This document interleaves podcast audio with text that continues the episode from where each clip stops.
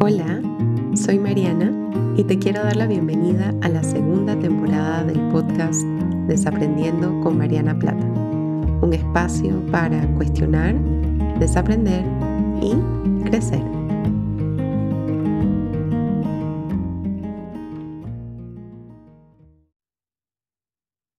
Hola a todas y a todos y bienvenidos a un nuevo episodio de Desaprendiendo. Yo soy Mariana y como siempre muy contenta de estar acompañándoles esta semana con un nuevo episodio para cuestionar, desaprender y crecer. Y la invitada de hoy culmina nuestro ciclo colaborativo de esta segunda temporada y es una invitada demasiado especial para mí Estoy muy contenta de estar compartiendo con ella en este espacio. Ya les voy a contar quién es.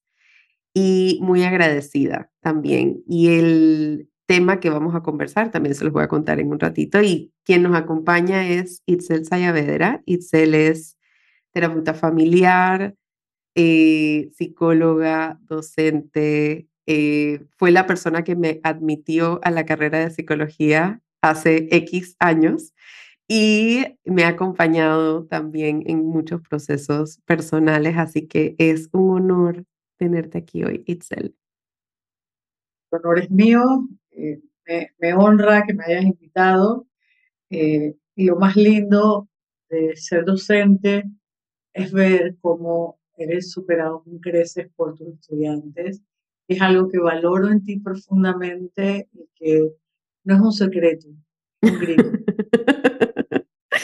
Eh, y justamente hablando de secretos, de eso se trata el episodio de hoy. El episodio de hoy quiero hablar con Itzel desde una mirada curiosa em, acerca de los secretos familiares y el contexto detrás de todo este tema. Este es un tema que he tenido en mi lista de episodios, porque tengo una lista de episodios que sigue creciendo y sigue creciendo, desde hace tiempito, le estaba contando a Itzel antes de empezar a grabar, que fue eh, impulsado por Encanto, por el personaje de Bruno, que es un personaje, yo creo que vemos de manera muy visual y muy gráfica el impacto y las consecuencias emocionales que tienen los secretos familiares, que es un poco de lo que em, queremos explorar el día de hoy. Eh, y creo que quiero empezar con una frase, no sé si la dijo Jung, no sé quién la dijo, pero en algún lugar la leí, que los secretos son veneno psíquico. Y esa frase me movió y me impactó. Y quiero saber, ¿tú qué piensas de eso, Itzel? Estoy de acuerdo. Eh, ocurre que las familias construyen sus historias, eh, su significado a través de narrativas lo que hace un secreto es de alguna manera distorsionar una realidad de manera intangible. Tú no puedes nombrar lo que pasa y lo que no nombras no existe, para llamar a la cama. Eh, entonces, somos hijos e hijas con historias. Nuestras identidades se cimentan en una narrativa que el secreto altera, que modifica. Por tanto, puede modificar incluso quién eres, en particular cuando estos secretos tienen que ver, por ejemplo, con, tu origen. Los secretos son básicamente de dos tipos, eh, sexuales o de contenido agresivo. Entonces, por ejemplo, suele ser secreto el tema de identidad, el tema de adopción, el tema de embarazarse antes del matrimonio cuando era un gran tema, el tema de hijos por fuera, o sea, todo ese tipo de contenido, el tema de abortos que no han sido como ni procesados ni dichos, eh, o en el caso de agresión, el tema de muertes, de desapariciones, de secuestros, em, y la manera como las familias lo manejen impacta en la salud mental de quienes de alguna manera eh, son el recipiente de lo no dicho. Mm. Los secretos son como una carga invisible que pesa eh, y que modifica las historias, que sesga realidades, que causan ansiedad y que mantienen muchas veces hipervigilancia. sensación de trauma, de que hay algo que tú no puedes tocar, pero que existe y a ratos, si lo ponemos en lenguaje coloquial, es la sensación de me estoy volviendo loco. Aquí hay algo que falta. Entonces, eh, realmente tiene un impacto muy fuerte en la identidad y en la salud mental del individuo y del sistema. Sabes que me quedé pensando ahorita que describiste los tipos eh, sexuales y agresivos y me quedé pensando que esas dos experiencias pueden ser experiencias que, que dejan a la persona como sin palabra, ¿sabes? Como que no, no, no, a veces no alcanzan las palabras para describir lo que sentí, para describir lo que viví. Es como, me, me da la sensación como esta cosa muy vivida, muy experiencia como sensorial, y me llama la atención que pensé eso, porque al final del día los secretos es no decir algo, ¿no? Entonces, me, me, nada, me, me, conecté con eso de, de cómo empieza como quizás una experiencia para la cual hacen falta palabras para nombrar, para explicar y que luego se... Me pregunto ahora si entonces se transforma en una decisión consciente de no se habla de Bruno o en una decisión inconsciente de no se habla de Bruno. E, el secreto realmente esconde la vergüenza de una o varias personas en una familia, la vergüenza y la culpa. Eh, y estas personas están todo el tiempo vigilantes de que nada se hable respecto al tema que los avergüenza a ellos sea, esta gente carga a la familia con un peso que todo el mundo comparte, pero que realmente tiene que ver con una no capacidad de resolver un tema que es personal. Entonces, eh, es consciente para quienes lo ocultan, no es consciente para quienes lo padecen.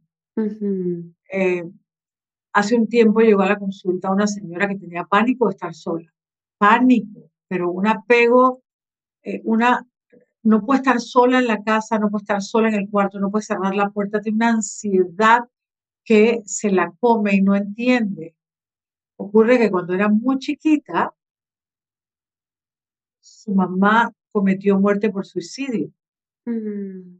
y no le dijeron. Mm. Y nunca lo supo y no sabe si es así o no no está segura, nadie se lo cuenta, pero ella viene 50 años después y no puede estar sola. Quienes somos psicólogos y entendemos de apego y entendemos de falta, eh, eso es un espacio que no se puede llenar, a menos que se medique o vaya a trauma, porque hay, hay un pedazo de su historia de años que nadie le quiere contar. Mm. Y eso produce una sensación, no se puede reparar porque hay un hueco, hay un vacío, que si no tiene un contenido verbal, verbal o de narrativa, esta persona no entiende por qué tiene tanto miedo de estar sola, pero es que un niño cuya madre se desaparece y nadie le dice por años a dónde se fue, un adulto que tiene miedo de estar solo, que se vuelve como, como una espora, que necesita todo el tiempo como, como estar con alguien, saber que alguien hay. Entonces, el secreto daña. Esta es una persona muy sana, que no ha hecho una patología, pero eso no es usual. Claro, claro. El trasfondo de la vergüenza, eh, pensé en la máxima de máximas, Brene Brown, investigadora social, que dice, la vergüenza no puede sobrevivir cuando tú le hablas. Eh, la vergüenza crece cuando, en, lugares oscuros, en lugares aislados, en lugares donde no se le está mirando. O sea, y, y, pensé ahorita con el caso que mencionaste, esta, esta, esta sensación de hay algo que no sé y, nadie le ha puesto palabras para esto que no sé, que es un poco como se viven estos secretos familiares, ¿no? Claro, y el problema es que lo que no está dicho no existe, lo que existe es un malestar, sin explicación. Eh, y tienes a una persona que no puede procesar algo que nadie le ha dicho. Claro. Entonces hay ahí una incapacidad de superar algo que es absolutamente traumático. Claro. Eh, el secreto establece como lealtades y coaliciones. Entonces, la gente que decidió no decirle es gente que está coalicionada y las coaliciones siempre son patológicas, ¿sí? Eh, no así las alianzas. Porque las coaliciones suponen que personas de, un nivel jerárquico se, se relacionan con alguien de un nivel inferior o superior en contra de un otro. Entonces, eh, las coaliciones te impiden como tener relaciones naturales y espontáneas con quienes no pertenecen. Y eso se genera dentro de la familia.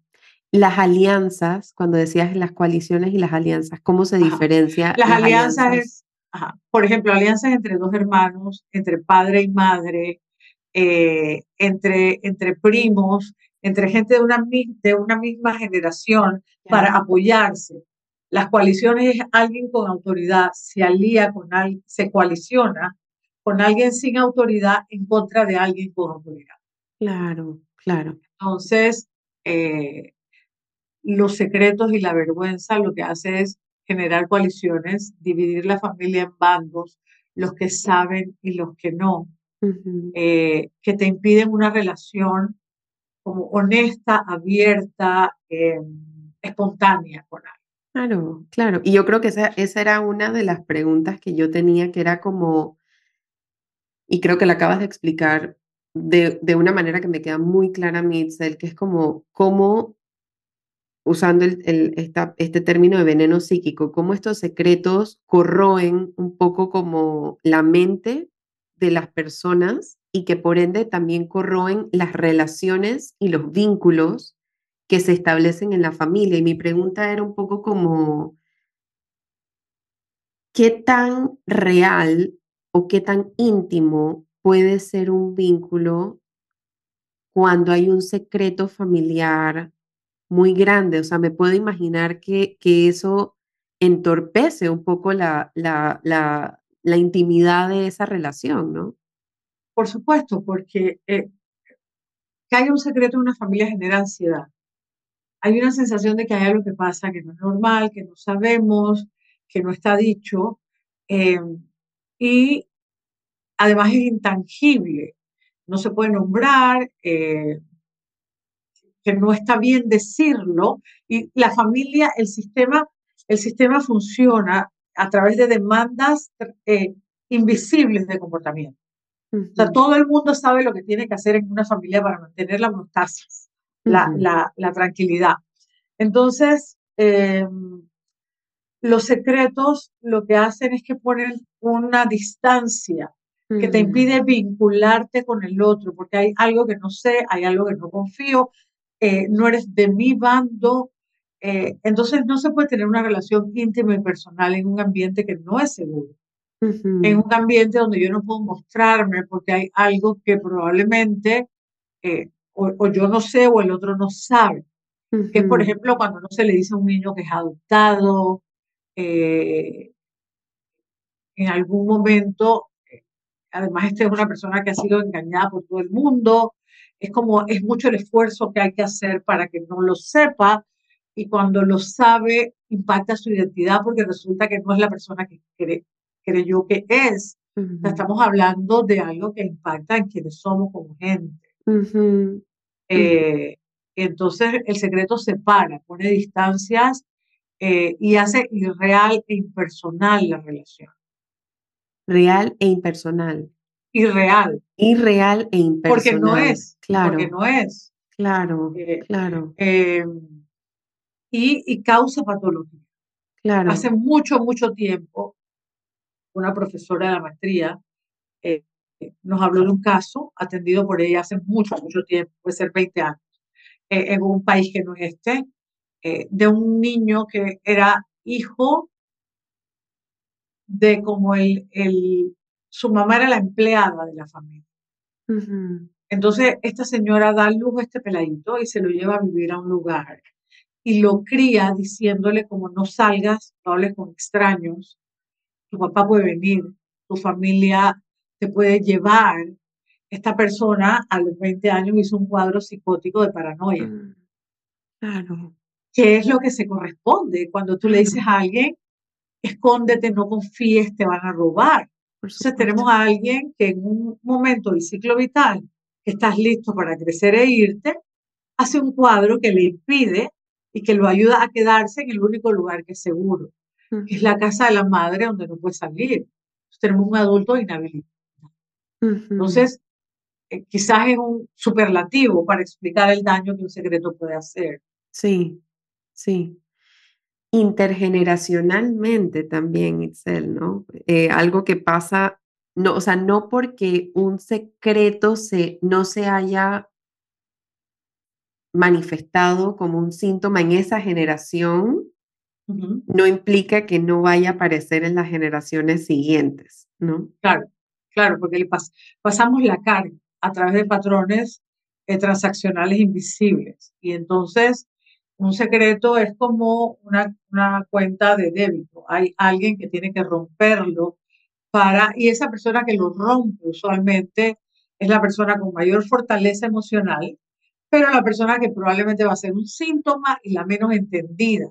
La, persona que rompe secretos se queda muy sola en el La mm. persona que hace un cambio se queda muy sola en el proceso pero es la persona que le devuelve como la salud a la familia. Como Bruno. Como Bruno.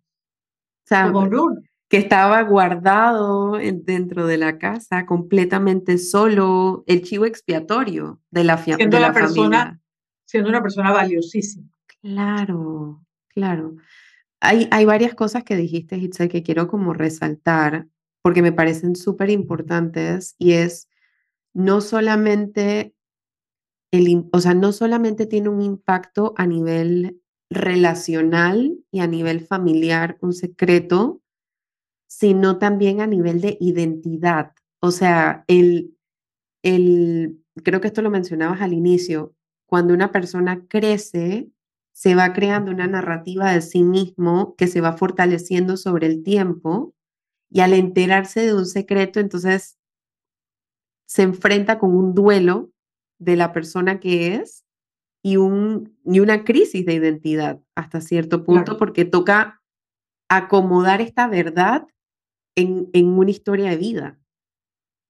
Claro, eh, y es como repensarse desde otro lugar, eh, además del dolor que te produce saber que te engañaron, que no era así, te rompe el piso, te quita el piso, te quita la confianza. En los secretos nos quitan la confianza porque lo que esconden muchas veces tiene que ver con, con origen, con, con, gente perdida, con, con que no soy el primer hijo de una familia. Mi mamá tuvo dos o tres abortos antes. Eh, que si eso está dicho está manejado, es otra cosa. Es otra cosa. ¿Cómo, y esta me, me, gusta porque creo que aquí podemos hacer un trampolín hacia otra de las preguntas que tenía es, ¿cómo determinar creo que esta es una pregunta compuesta. ¿Cómo determinar la gravedad de un secreto?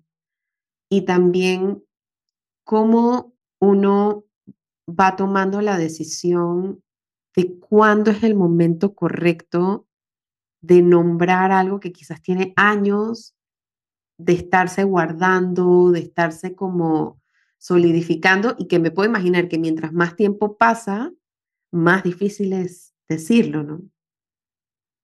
Los terapeutas familiares muchas veces toman la decisión de no abrir secretos, porque muchas veces abrir secretos causa más daño.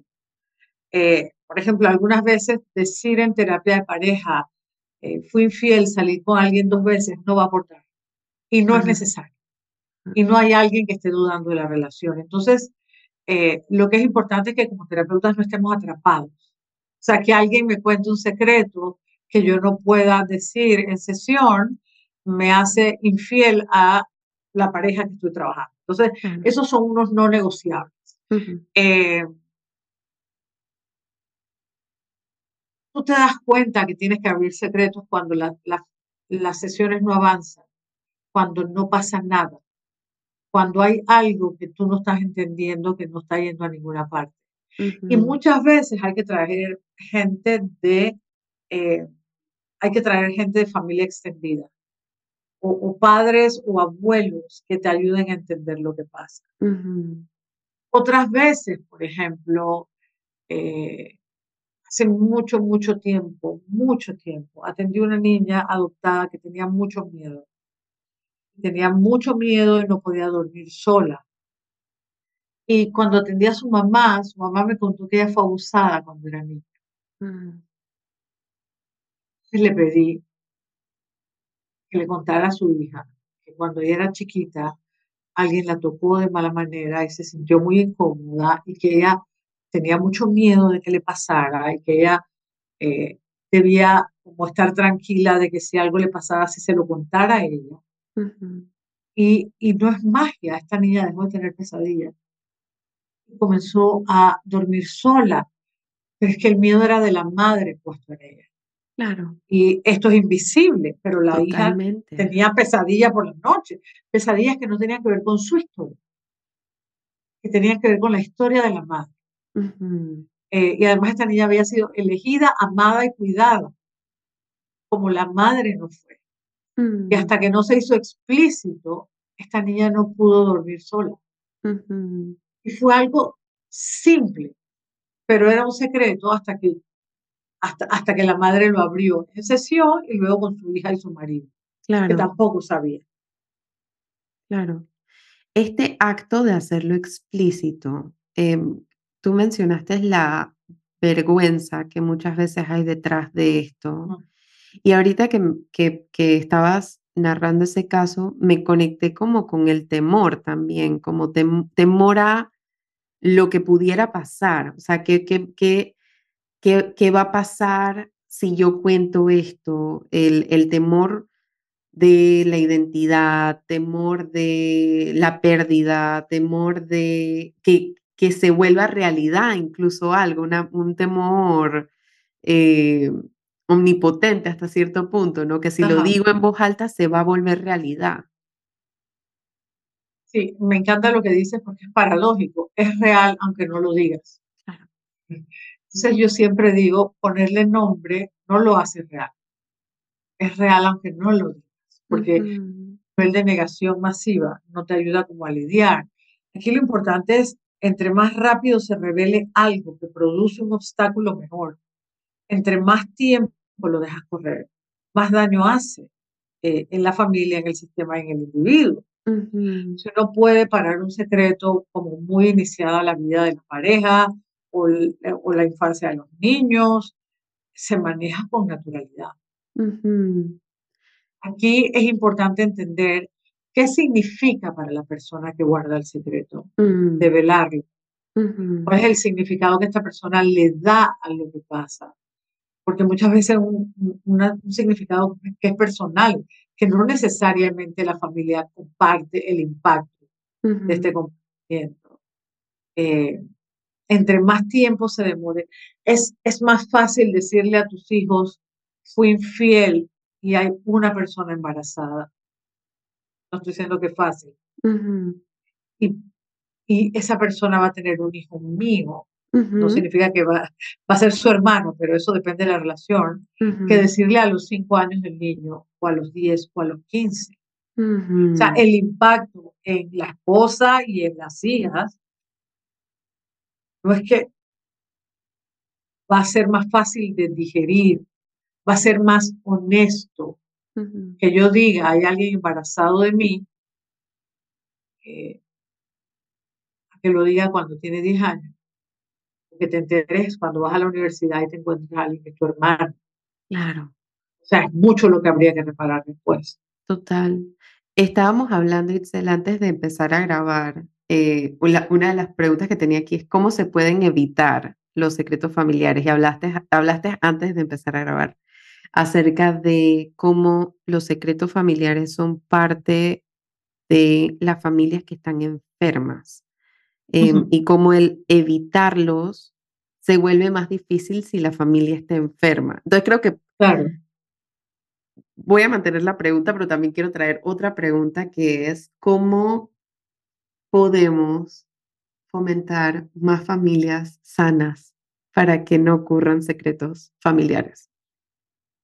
Ah, yo, Yo estoy muy contenta de que las nuevas generaciones tienen una visión más como abierta y, y, menos patologizante de las diferencias. Yo creo que eso es un gran paso de ustedes y del trabajo que ustedes están haciendo.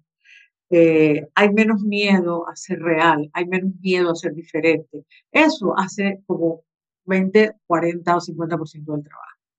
Em, ahora no tienes que ocultar algún tipo de diversidad. Ahora lo puedes decir y eh, hay un grupo de gente que lo va a aceptar, por tanto no lo tienes que esconder, por tanto no, no tienes que dejar de ser tú. Claro. Eh, las familias sanas tienen comunicaciones abiertas, claras. Las familias sanas resuelven los problemas como cada problema tiene que ser resuelto. Lo que ocurre es que familias que tienen patología eh, son familias que tienen una comunicación oscura e indirecta. Y los secretos son oscuros y tienen información que no está claramente dicha. Entonces, eh, en la medida que entendamos que las familias tienen problemas, que los problemas son idiosincráticos, eh, que se pueden expresar diferencias, eh, que se pueden cometer errores. Um, creo que vamos a tener gente que necesite menos estar avergonzada por sus vidas o por lo que ha hecho que alguien te pueda decir, mira, yo tuve dos abortos porque no quería tener hijos, eh, pero ahora estoy contenta de estar embarazada, hace que hay una persona que sepa que su esposa abortó antes y que esto va a ser la tercera vez que tiene un embarazo por primera vez deseado. Cuando tú puedes decir eso sin patologizar, sin juicio moral, mm, tienes salud. tienes una relación abierta y clara. Eh, y, yo creo que entre más jóvenes las generaciones, más honestidad hay en la manera de relacionarse. Es lo que se ve en la clínica. Sí, sabes que hemos hablado, ahorita que, que dijiste lo del, lo, o sea, el ejemplo de haber tenido abortos y compartirlo con tu pareja, creo que hemos hablado mucho como de los secretos familiares, eh, de qué pasa si ocurren, cómo, cómo impactan, etcétera. Y ahorita escuchándote, me pregunto si una persona que nos está escuchando recibe un secreto familiar, está escuchando un secreto, o incluso no necesariamente familiar, o sea, un secreto de una persona, digamos algo que, que una persona ha guardado como secreto por muchos años y finalmente se lo comparte a alguien, ¿cómo, cómo uno se asegura de proteger ese regalo de vulnerabilidad tan preciado que nos están dando también? Porque, porque estoy pensando como la confianza, si los secretos provocan desconfianza, el hecho de que una persona deposite su confianza en ti, en contarte algo que le produce profundo malestar, profunda vergüenza, la manera como lo recibes puedes, puede hacer la diferencia también. ¿Cómo, ¿Cómo recibir esto desde un lugar de compasión? A ver, yo esperaría que si alguien cuenta un secreto a alguien que está dando el primer gran paso, ya deja de ser secreto, ya lo puedo poner en un lugar que esa persona considera seguro. Yo creo que siempre es importante entender los hechos desde la experiencia del que te lo cuenta. Yo siempre creo que es importante no usarnos como referencia para entender nada, porque yo solo soy referente para entenderme a mí.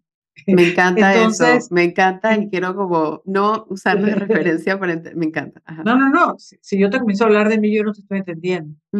Eh, ahí tendríamos que apelar a la integridad de la persona que está recibiendo eso eh, que probablemente ha servido como para destrabar algo. Uno cuenta algo muy íntimo cuando se siente en un lugar seguro en términos generales y habría que valorar. Eh, esa persona tendría que ser íntegra y valorar. Eh, o preguntarle qué quieres que haga con esto, quieres que te ayude, quiere que lo digamos a alguien más, quiere que lo sigamos hablando, quieres que no lo yo creo que cuando uno le cuenta algo importante a alguien que es un secreto, dando pie para que esa persona pueda como de alguna manera seguir hablando de eso. O si estás indigestado, vomitas, eh, porque es la única manera de poder sacar el malestar. Entonces, eso es lo que hacemos cuando algo nos está intoxicando. Hay que sacarlo por alguna parte, porque si no se queda en el cuerpo. y, y los secretos muchas veces terminan siendo traumas, y los traumas se convierten en una respuesta somática del cuerpo porque lo que no tiene palabras se va al cuerpo, porque no lo puedes poner afuera. Entonces, eh, eso es importante. Esperemos que cada persona que cuente un secreto y que te está oyendo, eh, lo cuente en un lugar seguro. Sí.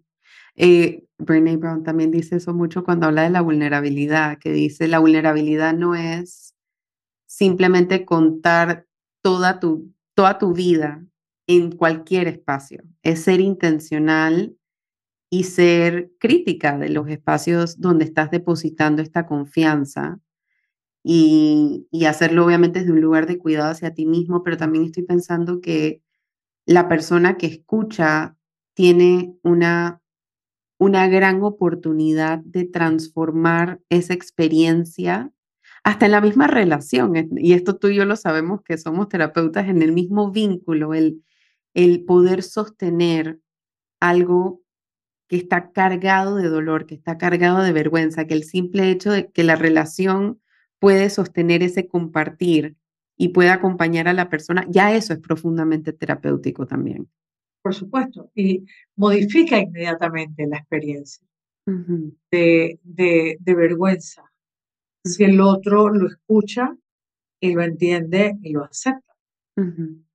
Es como, y muchas veces no es tan grave para el que escucha, es grave para el que lo dice, por eso lo guarda. Eh, entonces, eh, los secretos entorpecen nuestra visión de lo que, de lo que. Sí.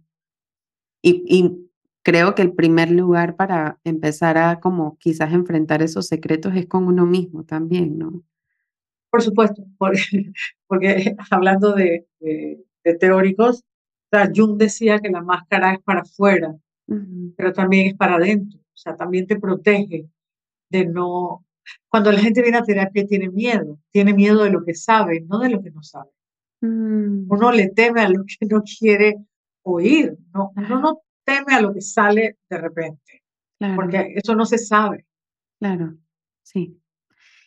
Eh, Itzel, esto ha sido magnífico. Estoy muy agradecida contigo de, de, de, todo lo que nos has compartido el día de hoy, que has compartido conmigo el día de hoy. No sé si hay algo que, que se, te, se te ocurre que nos quedó por, por revisar o algo más para agregar o concluir. Respecto al tema del vínculo y la distancia y la cercanía, eh, los secretos favorecen el aislamiento, no nos permiten procesar la información, nos impiden aprender de los errores, eh, interfieren con la honestidad en las relaciones y con la claridad en las relaciones. Entonces, es como importante tomarlo en cuenta y eh, entender que muy probablemente el secreto tiene un valor para mí que el resto no, porque me avergüenza a mí. Y, pasar una factura a generaciones por algo que es personal, creo que es algo que se puede valorar. Total. porque termina siendo, yo, yo entiendo, es para cuidarnos del dolor y de la vergüenza. Es para cuidarnos, pero muchas veces la factura es muy alta. Esa distancia que, que mencionas, este, que nuevamente no puedo dejar de pensar y con esta frase de Jung yo creo que se pone también mucho más concreto. Eh, lo de la máscara hacia la, hacia la afuera y la máscara hacia la adentro, la distancia hacia la afuera y la distancia hacia la adentro también.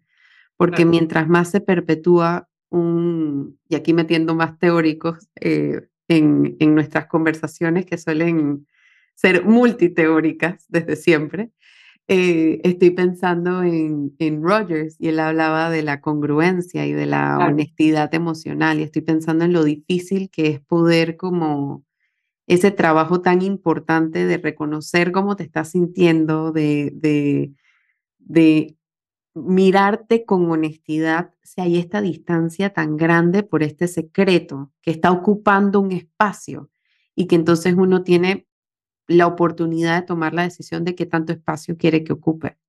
Que muchas veces socava la estima. y, si lo que ocurre disminuye mi estima, mayor es mi, defensa, mi necesidad de, parecer mejor. O sea, los secretos nos emparchan para que nos sintamos mejor de lo que, de lo que nos sentimos. Y si yo tengo consciente que no me siento suficiente o me siento menos, va a ser más fácil de manejarlo que, si me invento a alguien que, que no existe para, para el mercadeo, para, para el otro. Eh, y lo que estoy diciendo es muy difícil, porque si fuera fácil, todo el mundo lo haría, pero es súper importante que quienes nos escuchan de alguna manera puedan como reflexionar. Quizás es mejor mostrarnos completos, mm. porque el ojo crítico probablemente es nuestro y no del otro. Mm, mm. Mucha valentía requiere eso, mostrarnos completos. Pero es, es em, ¿cuál es la palabra? Estoy pensando en la palabra en inglés, doable, es, se puede lograr, se puede hacer. Sí. Si alguien no te quiere como eres, entonces no es. Es como si alguien, si tienes que pretend otra persona, no te están queriendo a ti. Sí. Y no realmente lo estás perdiendo. Sí, sí, que hay que hay, ahí yo creo que podríamos hacer una segunda parte de este episodio, todo lo que hay que desaprender en términos de, de, de, eso, la diferencia entre encajar y pertenecer, ¿no? Claro. Que esto, esto de los, me encantó la forma como lo dijiste, estos parches que van poniendo los secretos familiares en nuestra identidad y en nuestras relaciones y en, y en darnos un aparente sentido de pertenencia, que realmente no es un sentido, sentido de pertenencia real, porque hay una, hay una, hay una versión real y honesta que aún no estamos mostrando y que por ende no le estamos dando la oportunidad al otro de que, de que la acepte tampoco. Claro. Es un trabajo mutuo. O sea, creo que muchas veces la gente piensa como, como que eh, yo primero tengo que hacer el trabajo yo y casi que, casi que se lo imaginan como una escuela, ¿no? Primero tengo que ir a la escuela de amor propio y luego ir a la escuela de amor relacional. Y para mí es una misma escuela que tiene las clases mixtas. Y, uno va aprendiendo un poquito de, de, sí mismo y un poco del otro, y en, en, la mirada del otro uno se mira a sí mismo y viceversa, ¿no? Y aquí las valencias psicodinámicas son maravillosas. nuestros padres ponen argollas de quiénes somos y luego gente tira ganchos y si la argolla no está, no caen. Entonces, es como construir, muchas veces nos toca construir argollas que nuestros padres no pusieron para que caigan los ganchos correctos. Y lo maravilloso es que se reparen con amigos, con parejas, con docentes, con, psicólogos. O sea, lo maravilloso es que se repare. y, y yo creo que esa es, debo admitir que estaba sintiéndome un poco nerviosa antes de grabar este episodio por el tema, porque es un tema y creo que lo que evocaba en mí es lo que típicamente evoca en quienes lo viven y en quienes lo sienten y es como esta cosa como oscura, ¿no? Es como esta, esto, yo, yo trato de anclarme mucho desde la esperanza y, y, y, y, en, en, en, este tema yo decía, ¿cómo, cómo cómo anclamos a la esperanza y creo que naturalmente nos hemos ido hacia allá, hacia el final del episodio con, con esto que mencionas de las argollas que me encanta. Y me encantó eso que dijiste acerca de nos toca poner argollas que, que quizás nadie ha puesto por nosotros, o sea, quizás vamos a ser las primeras personas en nuestras propias vidas que, lo, que colocamos argollas de manera intencional para ganchos intencionales, para, para la manera como quiero que la gente se conecte conmigo. Claro.